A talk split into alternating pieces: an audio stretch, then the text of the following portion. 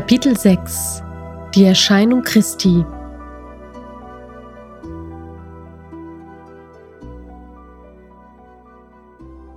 Und das Leben ist erschienen, und wir haben gesehen und bezeugen und verkündigen euch das Leben, das ewig ist, das beim Vater war und uns erschienen ist. Das einzig wahre Leben ist erschienen. Das, was die Menschen als Leben bezeichnen, ist in Wirklichkeit kein Leben, sondern der Tod. Das wahre Leben hat kein Ende, es ist ewig und unvergänglich, im Leben selbst gibt es keinen Tod. Dass die Menschen sich im Tod befinden, zeigt ein Beispiel aus der Bibel. Ein Mensch wollte Christus nachfolgen und fragte, ob er zuvor seinen Vater beerdigen kann. Der Herr antwortete, Lass die Toten ihre Toten begraben, gehe du aber hin und verkündige das Reich Gottes. In dieser Welt außerhalb von Gott gibt es kein wahres Leben.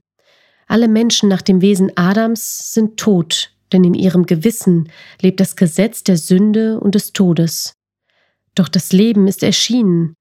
Es kam in der Gestalt von Jesus Christus auf diese Erde, damit die Menschen es annehmen und ewig leben können. Er hat uns selig gemacht und berufen mit einem heiligen Ruf, nicht nach unseren Werken, sondern nach seinem Ratschluss und nach der Gnade, die uns gegeben ist, in Christus Jesus vor der Zeit der Welt, jetzt aber offenbart ist durch die Erscheinung unseres Heilands Christus Jesus, der dem Tode die Macht genommen und das Leben und ein unvergängliches Wesen ans Licht gebracht hat durch das Evangelium. Wie ist uns das Leben, das bei Gott verborgen war, erschienen? Es geschah durch das Wort. Das Geheimnis des ewigen, wahren Lebens liegt einzig und allein im Wort Gottes, und dieses Wort offenbart sich uns durch die Bibel. Im Anfang war das Wort, und das Wort war bei Gott, und Gott war das Wort. Dasselbe war im Anfang bei Gott. Alle Dinge sind durch dasselbe gemacht, und ohne dasselbe ist nichts gemacht, was gemacht ist. Das Wort ist Gott, und Gott hat sich in Christus und durch Christus offenbart. Denn Gott ist so groß und mächtig, dass die Erde ihn unmöglich fassen kann. Denn der Himmel ist mein Stuhl und die Erde meine Fußbank. Wie hatte er dann auf die Erde kommen können? Er ist viel zu groß dafür. Er erfüllt alles. Er sieht, hört und weiß alles. Denn meine Gedanken sind nicht eure Gedanken und eure Wege sind nicht meine Wege, spricht der Herr, sondern so viel der Himmel höher ist als die Erde, so sind auch meine Wege höher als eure Wege und meine Gedanken als eure Gedanken. Deshalb hat Gott dem Wort einen Leib verliehen und ist der Menschheit in der Gestalt seines Sohnes erschienen. Und das Wort ward Fleisch und wohnte unter uns, und wir sahen seine Herrlichkeit, eine Herrlichkeit als des eingeborenen Sohnes vom Vater, voller Gnade und Wahrheit. Er ist der Abglanz seiner Herrlichkeit und das Ebenbild seines Wesens und trägt alle Dinge mit seinem kräftigen Wort. Der Plan Gottes. Er ist das Ebenbild des unsichtbaren Gottes, der Erstgeborene vor aller Schöpfung, denn in ihm ist alles geschaffen, was im Himmel und auf Erden ist, das Sichtbare und das Unsichtbare, es seien Throne oder Herrschaften oder Mächte oder Gewalten, es ist alles durch ihn und zu ihm geschaffen, und er ist vor allem, und es besteht alles in ihm und für alle ans Licht zu bringen, wie Gott seinen geheimen Ratschluss ausführt, der von Ewigkeit her verborgen war in ihm, der alles geschaffen hat, damit jetzt kund werde die mannigfaltige Weisheit Gottes den Mächten und Gewalten im Himmel durch die Gemeinde. Bevor Gott seinen Wunsch umsetzte, das himmlische Jerusalem aus Menschen zu erschaffen, war in der Tiefe seines Herzens bereits der komplette Plan fertig. Auch Christus war Bestandteil des Vorhabens, und obwohl er noch nicht offenbart war, befand er sich schon im Innersten Gottes, im Schoß des Vaters. Gott sprach seinen Wunsch aus, und so wurde das Wort der Weisheit und des Lichts geboren. Im Anfang war das Wort, dasselbe war im Anfang bei Gott. Ich bin vom Vater ausgegangen und gekommen in die Welt. Damit begann Gott seinen Plan umzusetzen. Alle Dinge sind durch dasselbe gemacht, und ohne dasselbe ist nichts gemacht, was gemacht ist. Das Wort Gottes wird im Alten Testament als Weisheit, Kraft, Licht und das Leben beschrieben. An keiner einzigen Stelle wird das Wort als Sohn bezeichnet, denn ihn gab es noch nicht, obwohl es über ihn so geschrieben steht. Ruft nicht die Weisheit, euch rufe ich und erhebe meine Stimme zu den Menschenkindern. Hört, alle Reden meines Mundes sind gerecht, denn mein Mund redet die Weisheit und meine Lippen hassen, was gottlos ist. Als die Meere noch nicht waren, ward ich geboren. Der Herr hat mich schon gehabt im Anfang seiner Wege, ehe er etwas schuf, von Anbeginn her. Ehe denn die Berge eingesenkt waren, vor den Hügeln ward ich geboren, als er die Erde noch nicht gemacht hatte, noch die Fluren darauf, noch die Schollen des Erdbodens. Wer ist damit gemeint? Ward ich geboren? Die Antwort finden wir in diesen Bibelstellen. Er ist das Ebenbild des unsichtbaren Gottes, der Erstgeborene vor aller Schöpfung.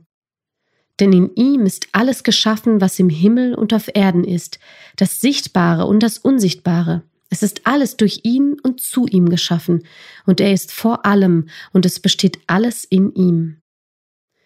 Im Anfang war das Wort, und Gott war das Wort.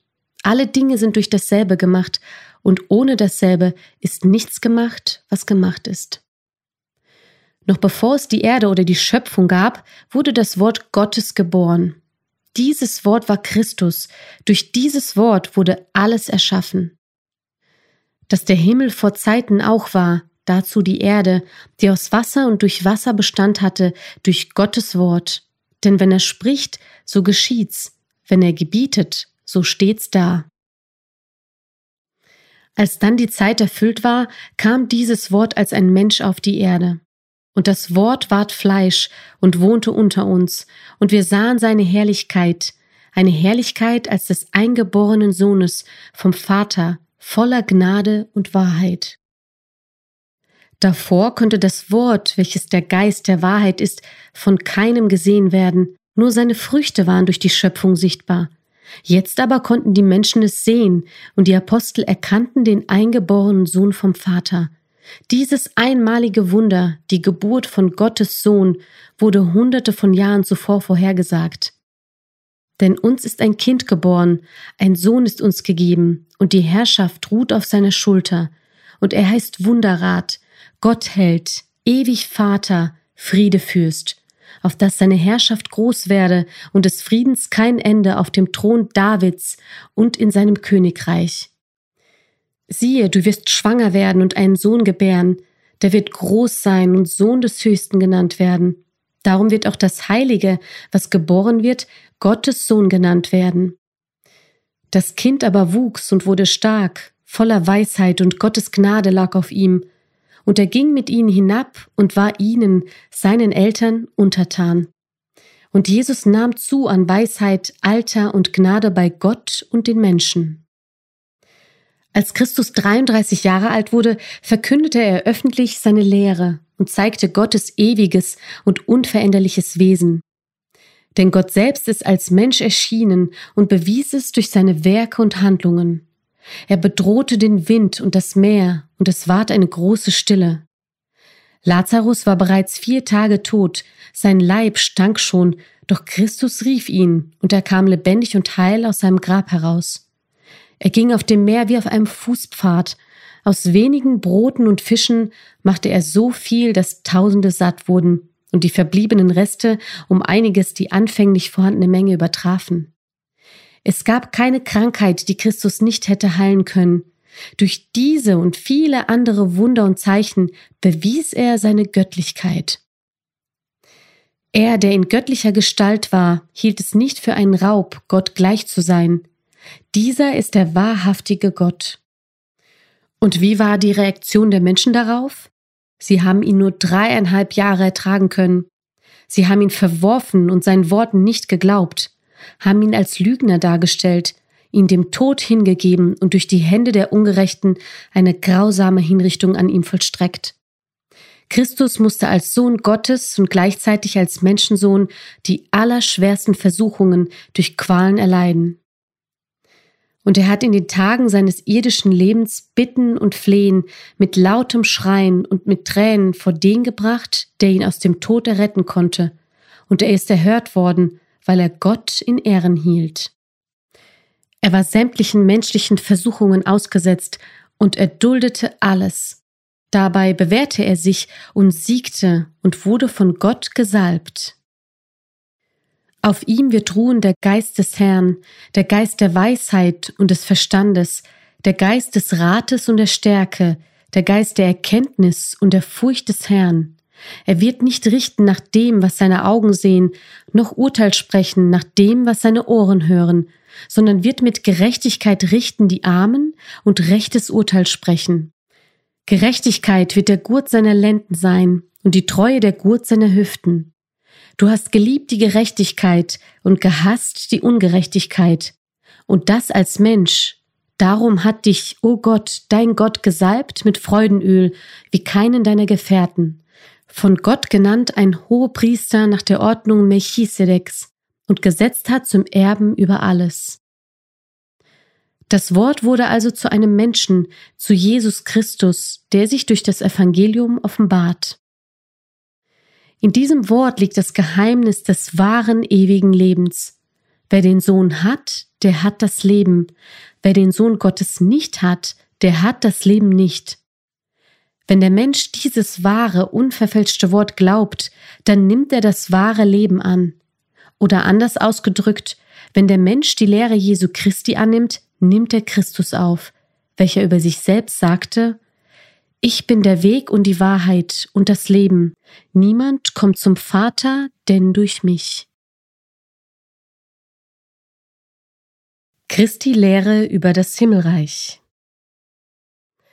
Und er sprach zu ihnen, Ihr seid von unten her, ich bin von oben her, ihr seid von dieser Welt, ich bin nicht von dieser Welt.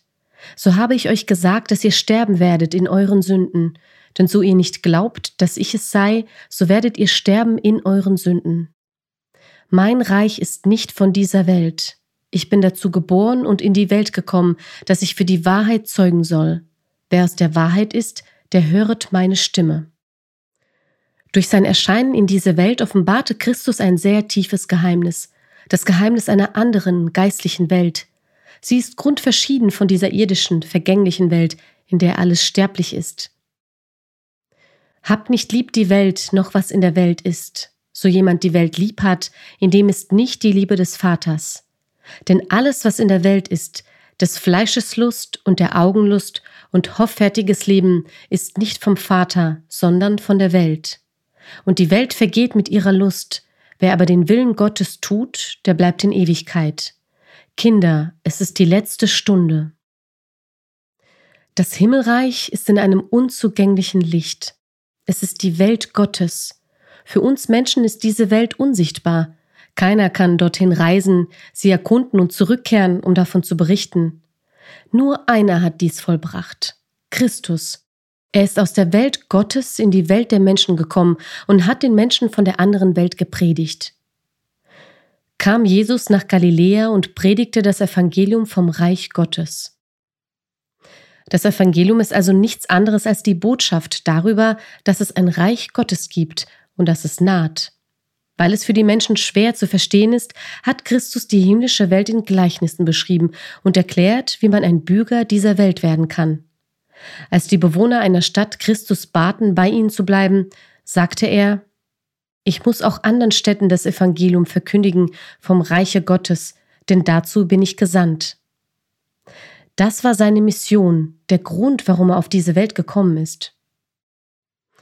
Und es begab sich danach, dass er reiste durch die Städte und Dörfer und predigte und verkündigte das Evangelium vom Reich Gottes und die Zwölf mit ihm.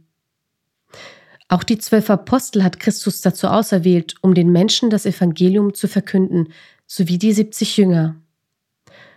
Wo ihr aber in eine Stadt kommt, da sie euch nicht aufnehmen, da geht heraus auf ihre Gassen und sprecht, auch den Staub, der sich an uns gehängt hat von eurer Stadt, schlagen wir ab auf euch. Doch sollt ihr wissen, dass euch das Reich Gottes nahe gewesen ist. Ich sage euch, es wird Sodom erträglicher gehen an jenem Tage, denn solcher Stadt.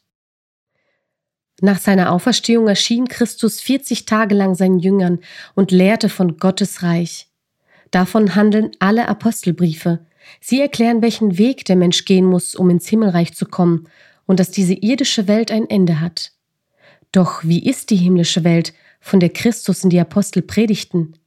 Das Wort sagt, dass es eine geistliche Welt ist.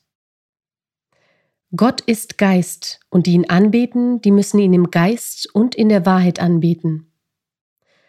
Und da Gott ein Geist ist, kann sein Reich auch nur geistlich sein. Das bedeutet, dass ein fleischlicher Mensch in Gottes Reich nicht leben kann. Das sage ich aber, liebe Brüder, dass Fleisch und Blut nicht können das Reich Gottes ererben. Auch wird das Verwesliche nicht erben das Unverwesliche. Nur Geistliches kann in der göttlichen Welt existieren. Es wird gesät ein natürlicher Leib und wird auferstehen ein geistlicher Leib. Ist ein natürlicher Leib, so ist auch ein geistlicher Leib. Der erste Mensch ist von der Erde und irdisch, der andere Mensch ist der Herr vom Himmel. Welcherlei der irdische ist, solcherlei sind auch die irdischen, und welcherlei der himmlische ist, solcherlei sind auch die himmlischen. Und wie wir getragen haben das Bild des Irdischen, also werden wir auch tragen das Bild des Himmlischen.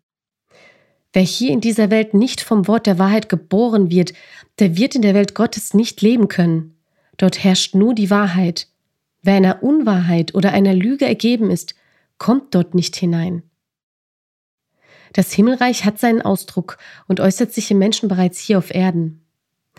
Denn das Reich Gottes ist nicht Essen und Trinken, sondern Gerechtigkeit und Friede und Freude in dem Heiligen Geiste. Gerechtigkeit, Frieden, Freude im Herzen sind ein Ausdruck dieses Zustandes der Seligkeit, den der Mensch erlebt, wenn Gott in ihm wohnt. Denn sehet, das Reich Gottes ist inwendig in euch. Doch wie viel mehr erwartet die Seelen, die das Himmelreich ergreifen werden? Was kein Auge gesehen hat und kein Ohr gehört hat und in keines Menschenherz gekommen ist, was Gott bereitet hat denen, die ihn lieben. Wenn Gott diese vergängliche Welt so herrlich erschaffen hat, wie schön wird dann das ewige Himmelreich sein. Zu einem unvergänglichen und unbefleckten und unverwelklichen Erbe, das behalten wird im Himmel euch, die ihr aus Gottes Macht durch den Glauben bewahrt werdet zur Seligkeit – die bereitet ist, dass ihr offenbar werde zu der letzten Zeit. In derselben werdet ihr euch freuen. Uns aber hat es Gott offenbart durch seinen Geist, denn der Geist erforscht alle Dinge, auch die Tiefen der Gottheit. Gott hat uns die ewige Glückseligkeit, das ewige Reich, den ewigen Frieden offenbart, ein Zustand der seligen Freude, die nie vergeht. Dort werden wir niemals ermüden, niemals traurig sein oder Kummer haben. Unvergängliche Liebe und Freude in ihrer ganzen Fülle herrschen dort. Die Gemeinschaft mit Milliarden von Engeln, Erzengeln, Seraphim und anderen heiligen Geistern erwartet uns, wenn wir diesen Weg gehen, den Weg des Glaubens an das reine Wort Christi und an das, was auf Golgatha geschah. Christus hat den Sieg vollbracht. Denn das Gesetz hat nur einen Schatten von den zukünftigen Gütern, nicht das Wesen der Güter selbst. Deshalb kann es die, die opfern, nicht für immer vollkommen machen, da man alle Jahre die gleichen Opfer bringen muss. Unter dem Gesetz ist keine Freiheit von der Sünde möglich, davon zeugen diese Verse. Trotz wiederkehrender Opfergaben blieben die Menschen sündig. Vielmehr geschieht dadurch alle Jahre nur eine Erinnerung an die Sünden, denn es ist unmöglich, durch das Blut von Stieren und Böcken Sünden wegzunehmen. Doch Gottes Plan war ein anderer. Er wollte die Menschen aus dem Kreislauf der Sünde und des Todes befreien. Christus aber ist gekommen als ein Hohepriester der zukünftigen Güter, durch die größere und vollkommenere Stiftshütte, die nicht mit Händen gemacht ist, das ist, die nicht von dieser Schöpfung ist. Er ist auch nicht durch das Blut von Böcken oder Kälbern sondern durch sein eigenes Blut ein für allemal in das Heiligtum eingegangen und hat eine ewige Erlösung erworben. Aus diesem Grund sandte Gott seinen Sohn in diese Welt und ließ seinen Tod auf Golgatha zu. Darum spricht er, wenn er in die Welt kommt, Opfer und Gaben hast du nicht gewollt, einen Leib aber hast du mir geschaffen. Denn jeder Hohepriester wird eingesetzt, um Gaben und Opfer darzubringen. Darum muss auch dieser etwas haben, was er opfern kann. Christus kam in einem menschlichen Leib, damit er diesen als Opfer für die Sünden der Menschen darbringen konnte. Was dem Gesetz mit seinen Satzungen und Opfergaben nicht möglich gewesen ist, wurde durch Christus vollbracht.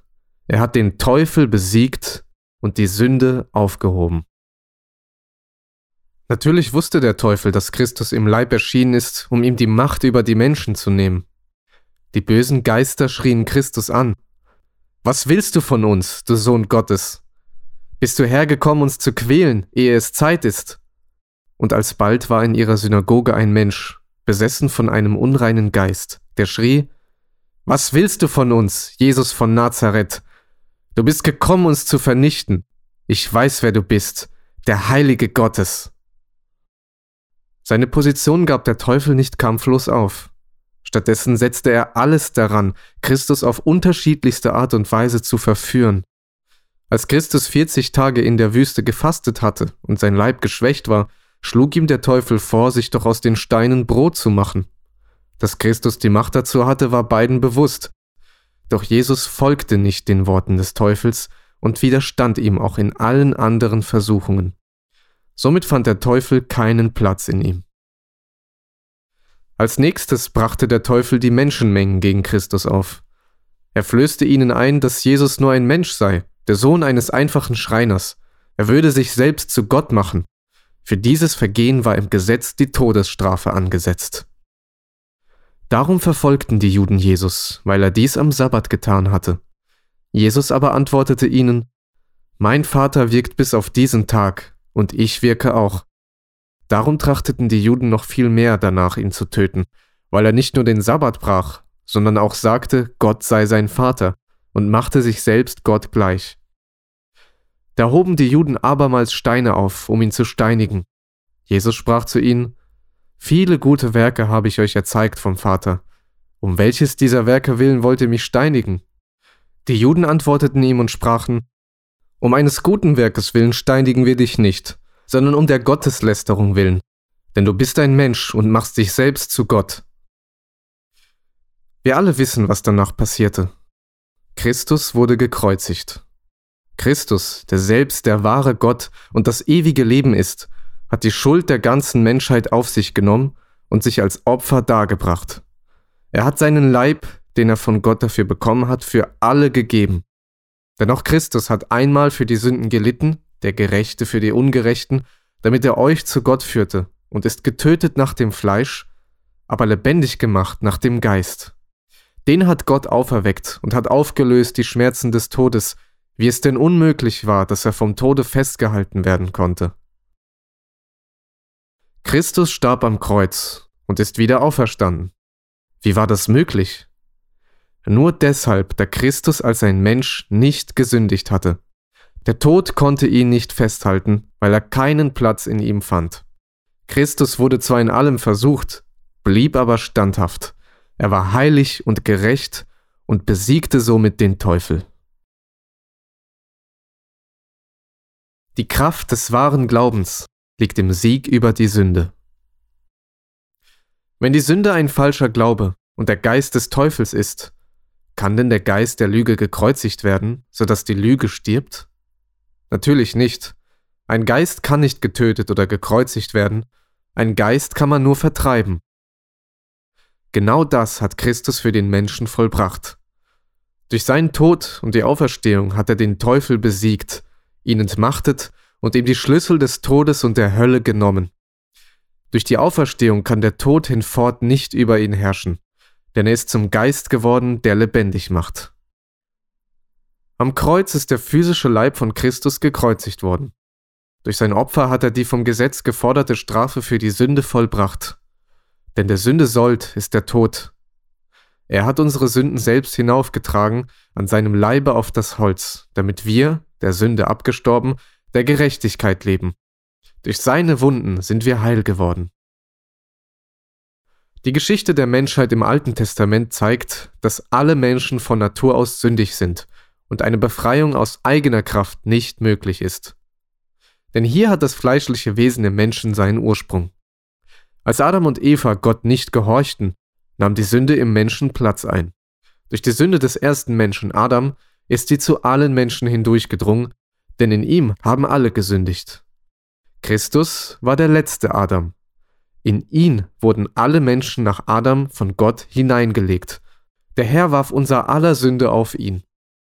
Das alte Wesen nach Adam wurde gekreuzigt. Die vom Gesetz geforderte Strafe für die Sünde wurde damit vollzogen. Seitdem hat jeder Mensch die Möglichkeit, in den reinen Zustand ohne Sünde zu kommen, so wie er bei seiner Erschaffung war. Durch die Wiederauferstehung von den Toten hat Christus die Macht bekommen, die Sünde im Menschen, das heißt den falschen Glauben, zu vernichten. Er ist ein für allemal erschienen, durch sein eigenes Opfer die Sünde aufzuheben. Durch den Glauben an das, was am Kreuz vollbracht wurde, nimmt Christus Platz im Menschen ein und befreit ihn von der Sünde und somit vom Gesetz der Sünde und des Todes. Denn das Gesetz des Geistes, der lebendig macht in Christus Jesus, hat dich frei gemacht von dem Gesetz der Sünde und des Todes. Es sei aber fern von mir, mich zu rühmen, als allein des Kreuzes unseres Herrn Jesus Christus, durch den mir die Welt gekreuzigt ist und ich der Welt. Wir wissen ja, dass unser alter Mensch mit ihm gekreuzigt ist, damit der Leib der Sünde vernichtet werde, so dass wir hinfort der Sünde nicht dienen. Denn wer gestorben ist, der ist frei geworden von der Sünde. Nur Christus vernichtet im Menschen den Tod und bringt in ihm das Leben und ein unvergängliches Wesen hervor. Das Wort der Wahrheit spricht deutlich davon, dass die Sünde vernichtet ist und es eine Befreiung von der Sünde gibt. Wie kommt es aber, dass im Christentum die weit verbreitete Meinung vorherrscht, dass ein Mensch immer wieder sündigt und ein Sünder bleibt? Warum wirkt in einem religiösen Menschen das Gesetz der Sünde und des Todes? obwohl dieses doch durch Christus besiegt ist. Der Glaube an die Kreuzigung und den Tod des Herrn ist zwar da, aber man glaubt daran so wie an eine alte Geschichte, einen historischen Fakt. Der Glaube an die Befreiung vom Gesetz der Sünde und des Todes ist nicht vorhanden. Und die Menschen in den christlichen Religionen können nicht daran glauben, weil sie nicht an ihren eigenen Tod und ihre Auferstehung mit Christus glauben. Wenn ein Mensch nicht versteht, was am Kreuz geschehen ist, wenn er nicht daran glaubt, was der Herr durch seine Auferstehung vollbracht hat, bleibt er ein Sünder. Denn nur der Glaube an den vollen Sieg Christi ist der teure und kostbare Glaube nach der Wahrheit unseres Herrn. Nur dieser Glaube befreit und bringt das wahre Leben. Nun aber, da ihr von der Sünde frei und Gottes Knechte geworden seid, habt ihr darin eure Frucht, dass ihr heilig werdet das Ende aber ist das ewige Leben. Das Abendmahl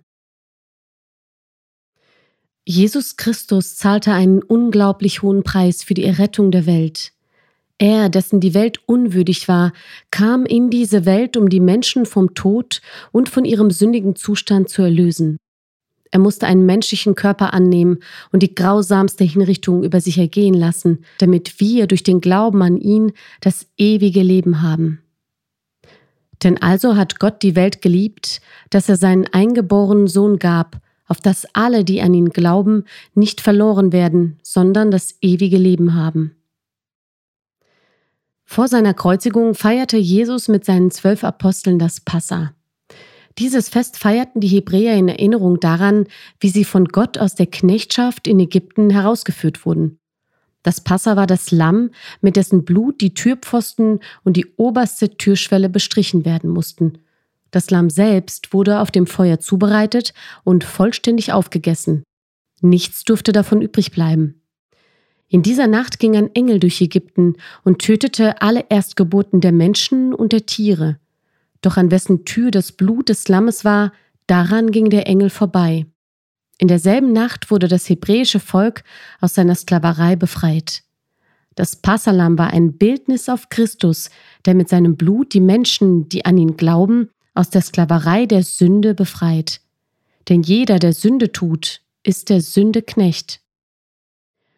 Und die Jünger taten, wie ihnen Jesus befohlen hatte, und bereiteten das Passalam und am Abend setzte er sich zu Tisch mit den Zwölfen. Als sie aber aßen, nahm Jesus das Brot, dankte und brach's und gab's den Jüngern und sprach, Nehmet, esset, das ist mein Leib.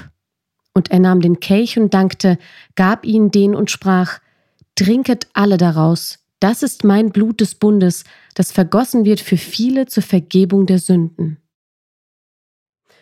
Als Apostel Paulus der Gemeinde in Korinth das Gebot vom Abendmahl brachte, sprach er ebenso, denn ich habe von dem Herrn empfangen, was ich euch weitergegeben habe. Der Herr Jesus, in der Nacht, da er verraten ward, nahm er das Brot, dankte und brach's und sprach, Das ist mein Leib, der für euch gegeben wird, das tut zu meinem Gedächtnis.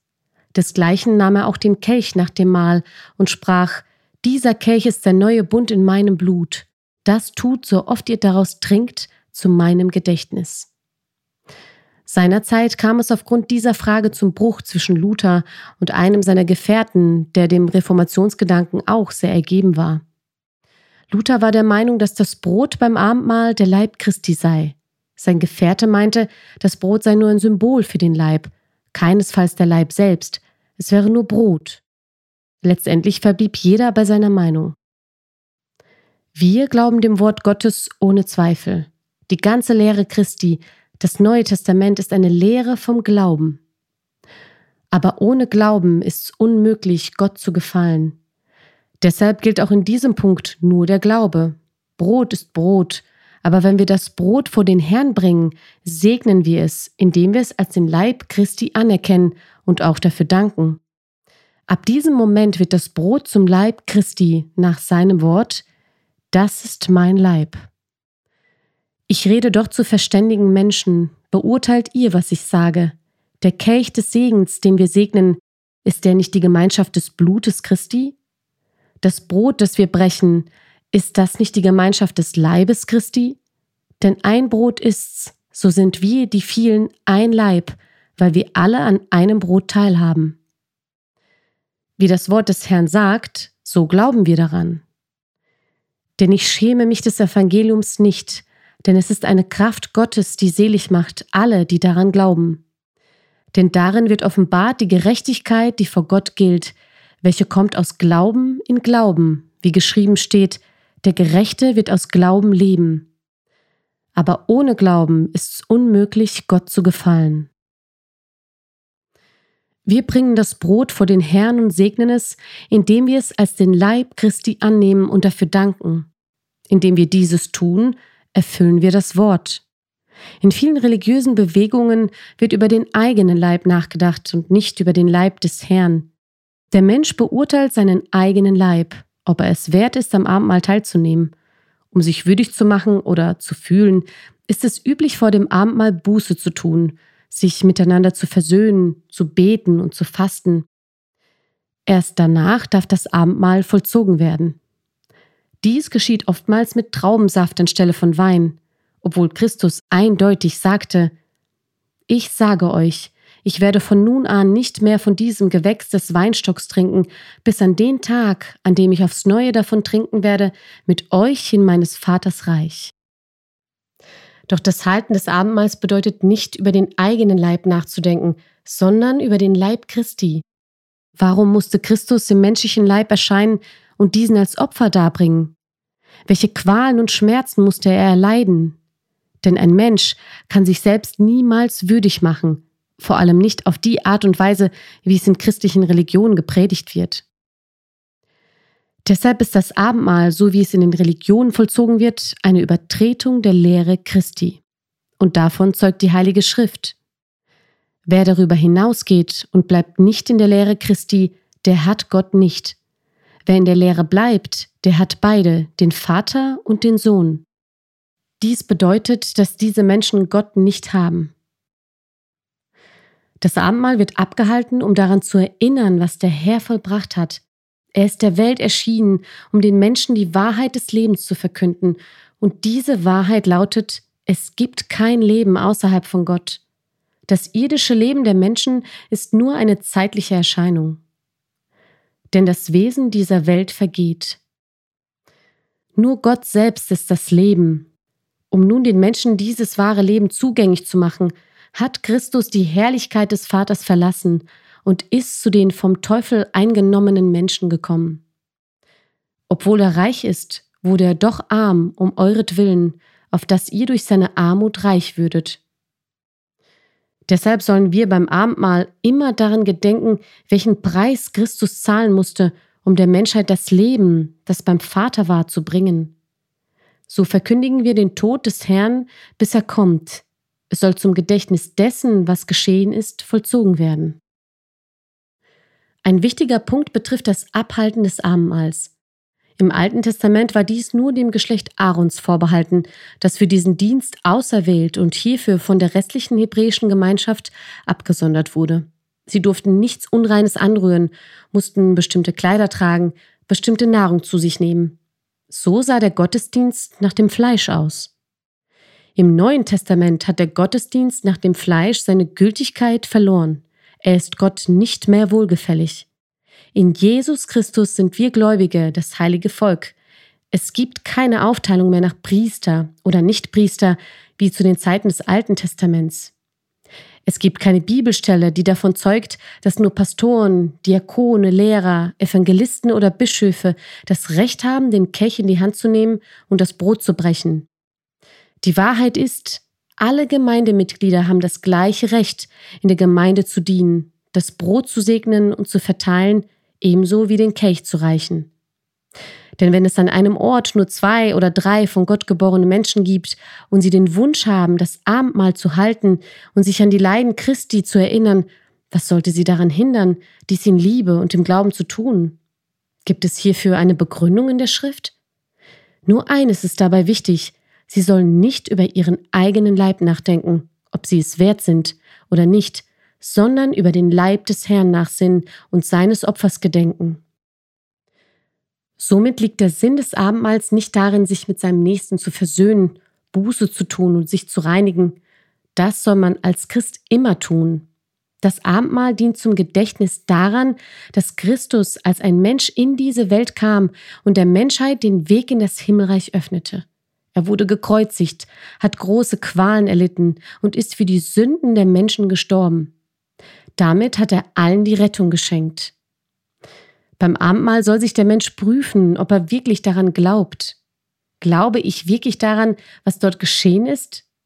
Glaube ich daran, dass das Opfer Jesu Christi, sein vergossenes Blut, sein Tod und seine Wiederauferstehung in meinem Leben wirken?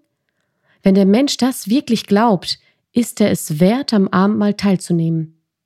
Wenn aber Zweifel da sind, dann soll er das Abendmahl nicht annehmen, sonst isst und trinkt er sich selbst zum Gericht. Das heißt, solch ein Mensch nimmt die Seite derer an, die den Herrn gekreuzigt haben.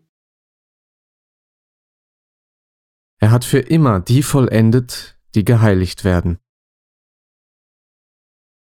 Denn wenn schon das Blut von Böcken und Stieren und die Asche von der Kuh durch Besprengung die Unreinen heiligt, so dass sie äußerlich rein sind, um wie viel mehr wird dann das Blut Christi, der sich selbst als Opfer ohne Fehl durch den ewigen Geist Gott dargebracht hat, unser Gewissen reinigen von den toten Werken, zu dienen dem lebendigen Gott.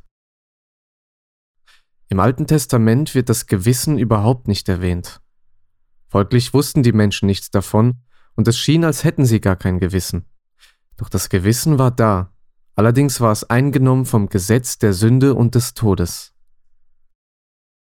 Die Lehrer des hebräischen Volkes, die Schriftgelehrten, Pharisäer und Priester haben entsprechend dem Gesetz, so dass sie äußerlich rein sind, eifrig ihren Leib, den äußerlichen Menschen, gereinigt. Dadurch wurden sie zu übertünchten Gräbern, die von außen den Menschen hübsch erschienen, aber innen waren sie voller Totengebeine und lauter Unrat.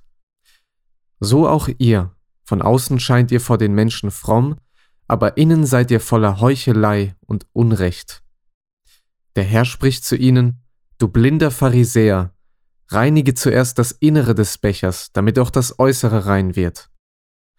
Wie sollten die Pharisäer und Gesetzeslehrer aber ihr Inneres reinigen, wenn nach dem Gesetz lediglich der Leib gereinigt wurde? Durch den Glauben an die reine Lehre des Neuen Testaments wird der Mensch frei von dem bösen Gewissen. Er wird die Wahrheit erkennen und die Wahrheit wird ihn frei machen. Das böse Gewissen ist ein verderbliches, unreines Gewissen, in welchem das Gesetz der Sünde und des Todes, der Geist der Lüge, also der Teufel selbst wohnt. Dieses Gesetz wird im Menschen vernichtet. Mit anderen Worten, der Teufel wird aus dem Gewissen ausgestoßen, denn Jesus Christus wird zum Gewissen des Menschen, indem der Heilige Geist in ihm ansässig wird. Das bedeutet, dass der Mensch von Gott geboren wird. In der Bibel wird die Vollkommenheit im Gewissen des Menschen nur ein einziges Mal erwähnt, so dass dieser Stelle seitens der christlichen Religionen keinerlei Bedeutung beigemessen wird. Dabei ist diese Bibelstelle grundlegend für das geistige Leben eines jeden Menschen. Es werden da Gaben und Opfer dargebracht, die nicht im Gewissen vollkommen machen können, den, der Gott dient. Durch Opfergaben nach dem Alten Testament kann der Mensch in seinem Gewissen nicht vollkommen werden. Das konnte nur unser Herr Jesus Christus durch sein Opfer vollbringen, denn mit einem Opfer hat er für immer die vollendet, die geheiligt werden. Nur so wird der Mensch in seinem Gewissen vollkommen. Christus, das Ende des Gesetzes. Welche Rolle spielen für uns Christen heute das Gesetz und die Gebote? Wurde das Alte Testament mit seinen Geboten gänzlich aufgehoben oder nur teilweise? Wie ist zu verstehen, dass Christus einerseits das Ende des Gesetzes ist, andererseits das Gesetz aufgerichtet wird? Und einer von ihnen, ein Schriftgelehrter, versuchte ihn und fragte, Meister, welches ist das höchste Gebot im Gesetz? Jesus aber antwortete ihm, Du sollst den Herrn, deinen Gott, lieben von ganzem Herzen, von ganzer Seele und von ganzem Gemüt. Dies ist das höchste und größte Gebot. Das andere aber ist dem gleich. Du sollst deinen Nächsten lieben wie dich selbst. In diesen beiden Geboten hängt das ganze Gesetz und die Propheten. Die Menschen waren jedoch nicht imstande, diese Gebote zu befolgen, denn in ihnen lebte eine Kraft, die sie unentwegt zum Übertreten der Gebote lenkte. Dadurch wurde das Gesetz immer mehr geschwächt und verlor mit dem Erscheinen von Jesus Christus seine Gültigkeit. Denn was dem Gesetz unmöglich war, weil es durch das Fleisch geschwächt war, das tat Gott. Er sandte seinen Sohn in der Gestalt des sündigen Fleisches und um der Sünde willen und verdammte die Sünde im Fleisch, damit die Gerechtigkeit vom Gesetz gefordert in uns erfüllt würde.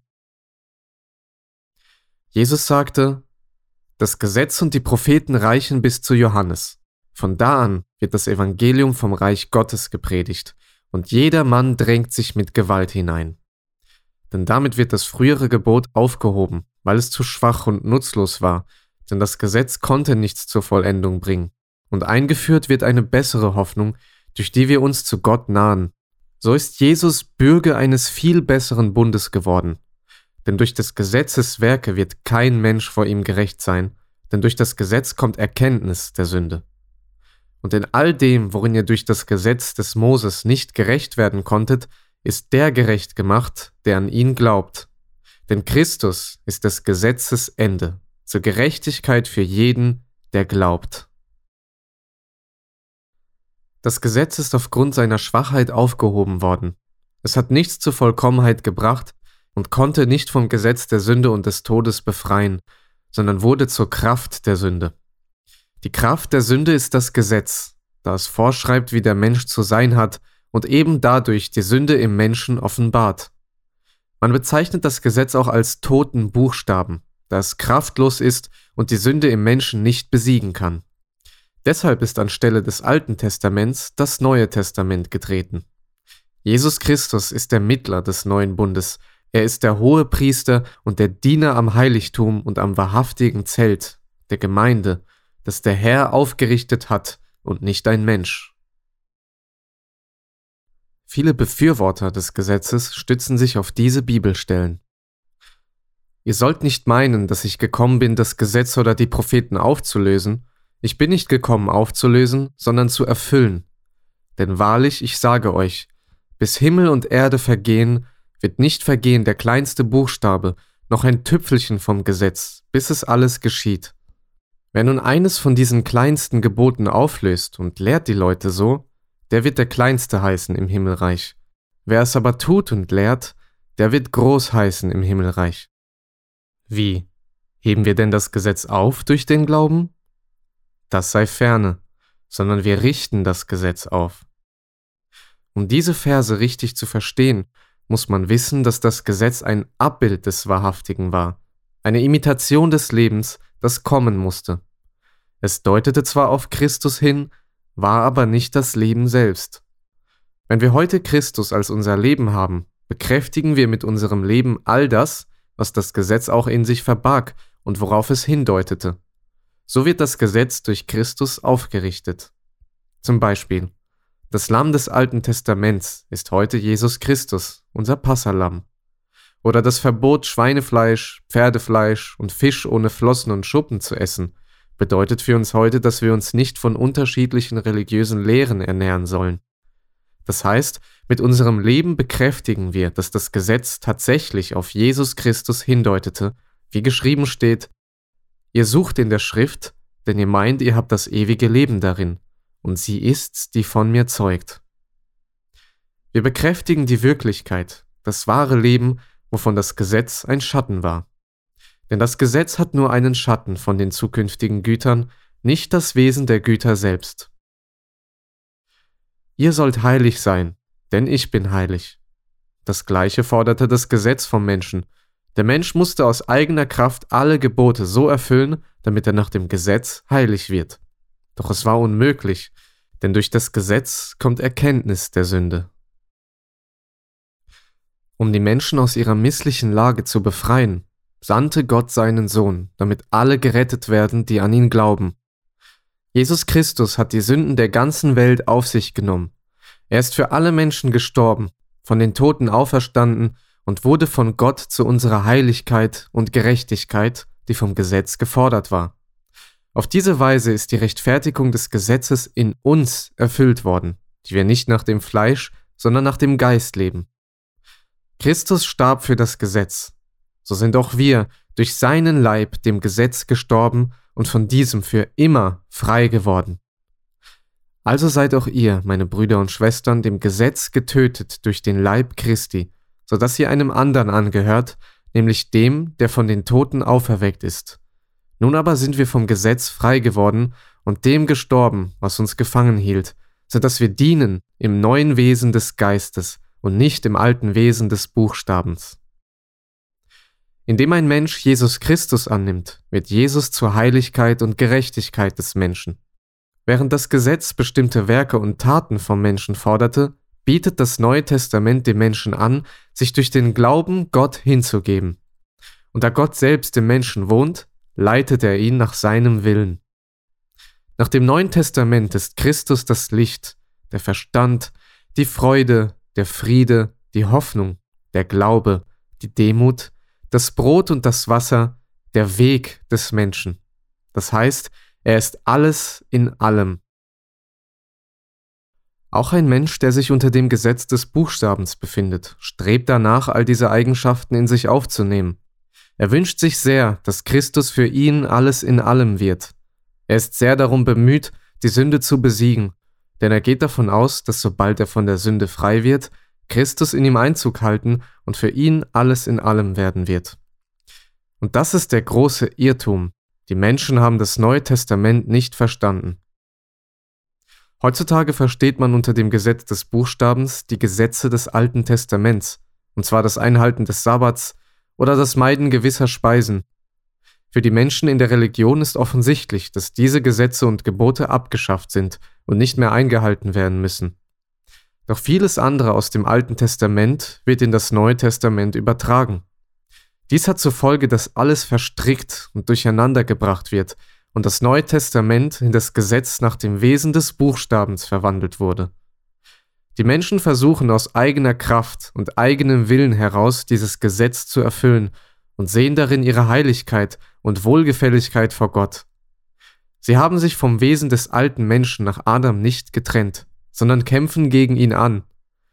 Wer sich aber nicht durch den Glauben von seinem alten Wesen löst, wird ständig unter der Knechtschaft des Gesetzes sein, denn nach dem alten Adam ist jeder Mensch ein Sünder und kann nicht anders als zu sündigen. Für den irdischen Menschen ist nur das Gesetz des Buchstabens, der das eine erlaubt und das andere verbietet, nachvollziehbar. Er weiß, dass der Lohn für die Sünde der Tod ist und versucht mit all seiner Kraft gegen die Sünde anzukämpfen, doch vergebens. Der Mensch bleibt ihr unterlegen und sündigt weiterhin. Das heißt, diese Menschen haben Golgatha nicht verstanden und nicht angenommen. Sie sind im Wesen des alten Menschen nach Adam geblieben und versuchen dieses alte Wesen zu ändern, es umzuerziehen und gerecht und heilig zu machen. Zum Teil führen sie jahrelang, je nach Eifrigkeit gegenüber Gott, einen schweren Kampf gegen sich selbst und können nicht verstehen, dass ihnen der Sieg verwehrt bleibt. Ein solcher Mensch bittet Gott immer wieder um Kraft und Segen, da Gott nicht inwendig im Menschen ist und nicht zu seiner Kraft geworden ist. Solche Menschen sind von Gott und Christus getrennt, so wie es im alten Bund der Fall war. Und obwohl sie wissen, dass sich das Wort Gottes nicht an ihnen erfüllt, wollen sie es nicht wahrhaben und täuschen sich selbst, indem eigene Taten und Erfolge Gott zugeschrieben werden und der Vergleich mit anderen, denen es ähnlich geht, ihnen Trost spendet. Solche Menschen verstehen weder das Gesetz des Buchstabens noch das Neue Testament und das Gesetz des Geistes. Es ist ihnen verborgen, wie man aus dem Gesetz des Buchstabens in das Gesetz des Geistes gelangen kann. Durch den Leib Christi sind wir dem Gesetz, das heißt dem Gesetz Moses, dem Alten Testament, gestorben. Denn Christus ist des Gesetzes Ende zur Gerechtigkeit für jeden, der glaubt. Wenn man dies nicht versteht, wird man nie die Gerechtigkeit erlangen. Das Alte Testament ist mit Johannes dem Täufer beendet. Das Gesetz hat sein Ziel erfüllt. Es hat gezeigt, dass der Mensch durch seine eigenen Anstrengungen nicht in der Lage ist, sich von der Sünde zu befreien und dass die Menschheit einen Retter braucht.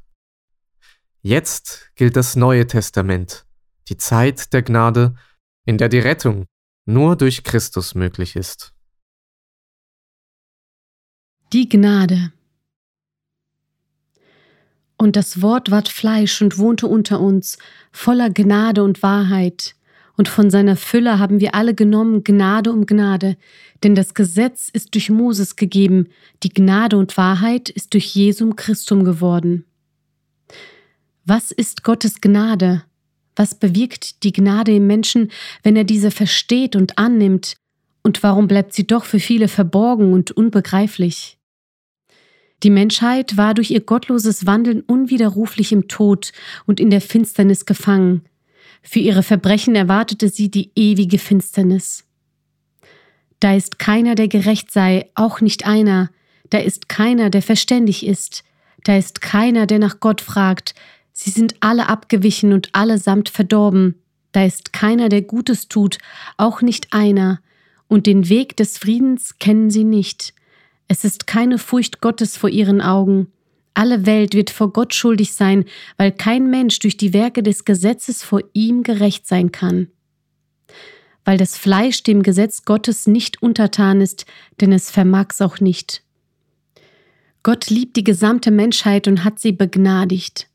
Aber Gott, der reich ist an Barmherzigkeit, hat in seiner großen Liebe, mit der er uns geliebt hat, auch uns, die wir tot waren in den Sünden, mit Christus lebendig gemacht. Aus Gnade seid ihr selig geworden. Denn Gott war in Christus und versöhnte die Welt mit sich selber und rechnete ihnen ihre Sünden nicht zu. Er hat unsere Sünden selbst an seinem Leib auf das Holz hinaufgetragen, damit wir, den Sünden abgestorben, für die Gerechtigkeit leben. Durch seine Wunden seid ihr heil geworden. Und das ist die Gnade Gottes. Jesus Christus hat die Menschheit mit Gott versöhnt, indem er den vom Gesetz geforderten Tod auf sich nahm. Damit erkaufte er die Menschheit von der ewigen Verdammnis und schenkte ihr die vollkommene Vergebung der Sünden. Als aber die Zeit erfüllt war, sandte Gott seinen Sohn, geboren von einer Frau und unter das Gesetz getan, damit er die, die unter dem Gesetz waren, erlöste, damit wir die Kindschaft empfangen. Jetzt ist die Zeit der Gnade, siehe, jetzt ist der Tag des Heils. Dieser Tag begann mit dem Ruf Christi, es ist vollbracht. Und solange dieser Tag noch andauert, sind den Menschen alle Sünden vergeben, wenn sie daran glauben. Können wir als Menschen zur Befreiung von der Sünde etwas beitragen? Gar nichts. Unser Herr Jesus Christus hat für uns die ewige Errettung erkauft.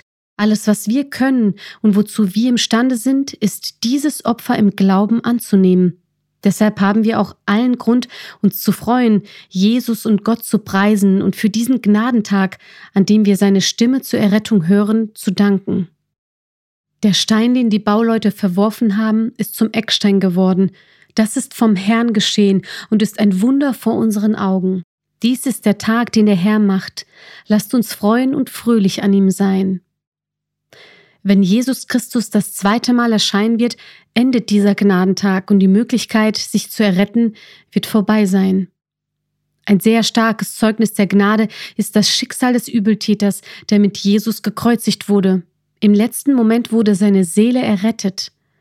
Und er sprach, Jesus, gedenke an mich, wenn du in dein Reich kommst. Und Jesus sprach zu ihm, Wahrlich, ich sage dir, heute wirst du mit mir im Paradies sein. Was hat den Übeltäter gerettet? Die einfache und aufrichtige Erkenntnis darüber, wer er war und was er getan hatte. Er bekannte Christus als Retter. Hat dieser Übeltäter diese Gnade und Errettung verdient? Er hat doch Menschen beraubt und getötet. Was also hat ihn vor der ewigen Verdammnis errettet? Die heilbringende Gnade Gottes. Aber Gott, der reich ist an Barmherzigkeit, hat in seiner großen Liebe, mit der er uns geliebt hat, auch uns, die wir tot waren in den Sünden, mit Christus lebendig gemacht. Aus Gnade seid ihr selig geworden. Und er hat uns mit auferweckt und mit eingesetzt im Himmel in Christus Jesus. Denn aus Gnade seid ihr selig geworden durch Glauben, und das nicht aus euch. Gottes Gabe ist es, nicht aus Werken, damit sich niemand rühme. Das Neue Testament brachte die Errettung unabhängig von den Taten. Wo aber die Sünde mächtig geworden ist, da ist doch die Gnade noch viel mächtiger geworden. Es gibt keine Sünde, die das Opfer Christi nicht erkauft hätte, ganz gleich wie groß die Sünde auch sein mag. Denn die Gnade, die jeden Sünder errettet, ist größer. Die große Liebe Christi geht über allen menschlichen Verstand hinaus. Gnade um Gnade, Christus opferte sich, um in uns zu leben. Und von seiner Fülle haben wir alle genommen, Gnade um Gnade, nämlich das Geheimnis, das verborgen war seit ewigen Zeiten und Geschlechtern, nun aber ist es offenbart seinen Heiligen, denen Gott kundtun wollte, was der herrliche Reichtum dieses Geheimnisses ist, nämlich Christus in euch. Was bedeutet Gnade um Gnade? Es ist viel mehr als nur Gnade. Die Gnade erschien durch das Opfer Jesu Christi zur Rechtfertigung aller Sünden, welcher ist um unserer Sünden willen dahingegeben und um unserer Rechtfertigung willen auferweckt. Denn wenn wir mit Gott versöhnt worden sind durch den Tod seines Sohnes, als wir noch Feinde waren, um wie viel mehr werden wir selig werden durch sein Leben, nachdem wir nun versöhnt sind. Doch durch den Glauben an die Vergebung der Sünden allein hat der Mensch noch nicht das ewige Leben. Denn in ihm hat sich die Heiligkeit und Gerechtigkeit noch nicht offenbart. Er ist noch seelisch und fleischlich. Um heilig und gerecht zu werden, muss der Mensch an die Gnade um Gnade glauben, das heißt Christus in sich aufnehmen. Christus, der von den Toten auferstanden und zum Geist geworden ist, der lebendig macht. Denn Christus selbst ist Geist und jeder Mensch hat auch einen Geist. Es ist sein Gewissen. Durch den Glauben an die vollumfängliche Gnade, an die Gnade um Gnade, befreit Christus das Gewissen des Menschen von dem Geist der Sünde und des Todes. Er vereint sich mit dem Menschen und nimmt den Platz im Gewissen ein. Jesus Christus wird zu seinem Gewissen. Der Mensch ist nun von dem Gesetz der Sünde und des Todes befreit und ist heilig und gerecht, das Wort der Wahrheit erfüllt sich. Ihr aber seid nicht fleischlich, sondern geistlich, wenn denn Gottes Geist in euch wohnt. Wer aber Christi Geist nicht hat, der ist nicht sein.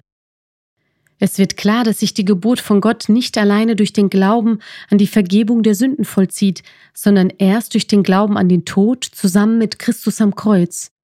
Hier stirbt die alte Kreatur und es geschieht die Auferstehung der neuen Kreatur in Christus. Das ist die Geburt von Gott. Dabei geht der Mensch vom Tod ins Leben über, steigt aus dieser Welt aus und stirbt für das Leben nach dem Fleisch. Er geht mit und in Christus in das Himmelreich über, das Christus brachte. Und aus seiner Vollkommenheit haben wir alle aufgenommen die Gnade um Gnade. Jesus Christus hat nicht nur alle unsere Sünden vergeben, sondern hat sich selbst hingegeben, um in uns und für uns zu leben. Unser Leben ist vollkommen und gerecht geworden. Durch ihn aber seid ihr in Christus Jesus, der uns von Gott gemacht ist zur Weisheit und zur Gerechtigkeit und zur Heiligung und zur Erlösung. Die Gnade unseres Herrn Jesus Christus und die Gnade, um Gnade zu erkennen, ist für einen Menschen der größte Gewinn. Sie ist unschätzbar und viel mehr wert als der kostbarste Schatz dieser Welt. Der Geist der Weisheit hat bereits vor vielen tausend Jahren davon gezeugt. Denn es ist besser, sie zu erwerben als Silber, und ihr Ertrag ist besser als Gold. Sie ist wertvoller als die kostbarsten Edelsteine und mit nichts anderem zu vergleichen. Langes Leben ist in ihrer rechten Hand, in ihrer linken ist Reichtum und Ehre. Ihre Wege sind liebliche Wege, und alle ihre Pfade sind Frieden. Sie ist ein Baum des Lebens. In Christus ist die ganze Fülle der Gottheit. Der Sohn Gottes ist im Leib erschienen und hat den Teufel besiegt und er hat in den Tagen seines irdischen Lebens Bitten und Flehen mit lautem Schreien und mit Tränen vor den gebracht, der ihn aus dem Tod erretten konnte. Und er ist erhört worden, weil er Gott in Ehren hielt. So hat er, obwohl er der Sohn war, doch an dem, was er litt, Gehorsam gelernt. Und da er vollendet war, ist er für alle, die ihm gehorsam sind, der Urheber der ewigen Seligkeit geworden, von Gott genannt ein hoher Priester nach der Ordnung Melchisedeks. Gott aber sei Dank, der uns den Sieg gibt durch unseren Herrn Jesus Christus. Unser Herr ist vor allem und es besteht alles in ihm. Und er ist das Haupt des Leibes, nämlich der Gemeinde. Er ist der Anfang, der Erstgeborene von den Toten, damit er in allem der Erste sei. Denn es hat Gott gefallen, dass in ihm alle Fülle wohnen sollte. Denn in ihm wohnt die ganze Fülle der Gottheit leibhaftig, und an dieser Fülle habt ihr Teil in ihm, der das Haupt aller Mächte und Gewalten ist. Wie sich die ganze Fülle der Gottheit in Christus äußert, können wir nicht fassen. Wir können sie nur durch all seine Namen erahnen. Christus ist der Sohn Gottes, der Menschensohn, das Ebenbild des unsichtbaren Gottes. Er ist Gott über allem. Er ist das Wort, der Herr, der Heilige Geist. Christus ist die Liebe, die Freiheit und ein verzehrendes Feuer. Er ist der Eckstein, der Erste und der Letzte. Unser Friede, der Friedefürst, das Lamm Gottes, der Hohepriester. Er ist der Mittler und Ausrichter des Neuen Testaments, der gute Hirte, der König in Ewigkeit, der Heiland der Welt. Christus ist das Haupt der Gemeinde, der Erschaffer von allem, der Richter der Lebendigen und der Toten. Er ist der Weg und die Wahrheit und das Leben, die Auferstehung und das Brot des Lebens. Er ist die rechte Speise und der rechte Trank. Er ist das Licht der Welt, der Erstgeborene von den Toten. Christus ist vor allem. Alle Dinge bestehen in ihm. Er ist der Erbe über alles. Christus ist der zweite Mensch. Er ist die Weisheit, die Gerechtigkeit, die Heiligung, und die Erlösung. Er ist der rechte Weinstock, die Tür, unsere Beschneidung. Christus ist der treue und wahrhaftige Zeuge, die Wurzel und das Geschlecht Davids, der helle Morgenstern. Christus ist der Tempel des neuen Jerusalems. Er ist unsere Hoffnung, unser Sinn. Er ist gestern und heute und derselbe auch in Ewigkeit. Wunderrat, ewig Vater, der, der ist. Christus ist die Fülle der Gottheit leibhaftig. Er ist das A und das O, der da ist und der da war und der da kommt. Und er hat die Schlüssel des Todes und der Hölle. Groß ist das Geheimnis des Glaubens. Gott ist im Fleisch erschienen und hat die Schuld der gesamten Menschheit auf sich genommen. Er hat den Schuldbrief getilgt, die Strafe für die Sünde, den Tod selbst getragen und damit die Menschheit von ihrer Strafe befreit. Wer diese Gnade Gottes für seine Errettung glaubt und annimmt, der nimmt die Seite Christi an. Ein solcher Mensch nimmt seinen Tod mit Christus am Kreuz an, den Tod für das Leben nach dem Fleisch und für das Gesetz der Sünde und des Todes, sowie für das Gesetz. Und noch viel mehr. Gemeinsam mit Christus sind wir nicht nur gestorben, sondern auch auferstanden. Derjenige, der das im Glauben annimmt, geht aus dieser Welt in eine andere über, eine himmlische Welt. Damit trägt er die Unsterblichkeit, das ewige Leben in sich. Dabei ist es sehr wichtig zu verstehen, dass nur die reine Lehre des Herrn die Unsterblichkeit Gottes in sich trägt. Wenn ein Mensch sich fest dazu entschlossen hat, die zukünftige Welt und die Auferstehung von den Toten zu erreichen, darf er in keinem Fall die Lehre Christi übertreten.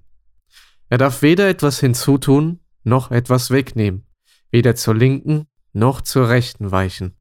Sonst bleibt er ohne Gott. Wer darüber hinausgeht und bleibt nicht in der Lehre Christi, der hat Gott nicht. Wer in der Lehre bleibt, der hat beide, den Vater und den Sohn. Halte dich an das Vorbild der heilsamen Worte, die du von mir gehört hast, im Glauben und in der Liebe in Christus Jesus. Wir sind ja nicht wie die vielen, die mit dem Wort Gottes Geschäfte machen, sondern wie man aus Lauterkeit und aus Gott redet, so reden wir vor Gott in Christus.